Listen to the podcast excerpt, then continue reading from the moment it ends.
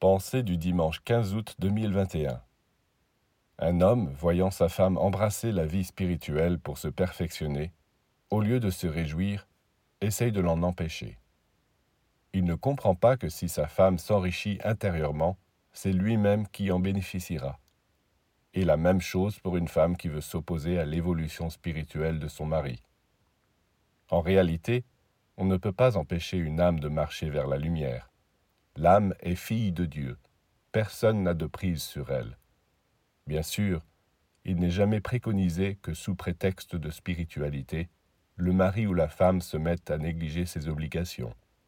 Au contraire, pour entraîner et convaincre l'autre, celui des deux qui se sent le plus attiré par la vie spirituelle doit employer son intelligence et son cœur à faire régner l'harmonie et surtout ne pas dégoûter son partenaire de la spiritualité par une attitude fanatique.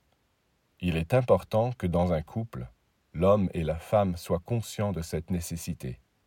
C'est par la tendresse, la gentillesse, la patience que l'un peut instruire l'autre et l'amener vers le Créateur.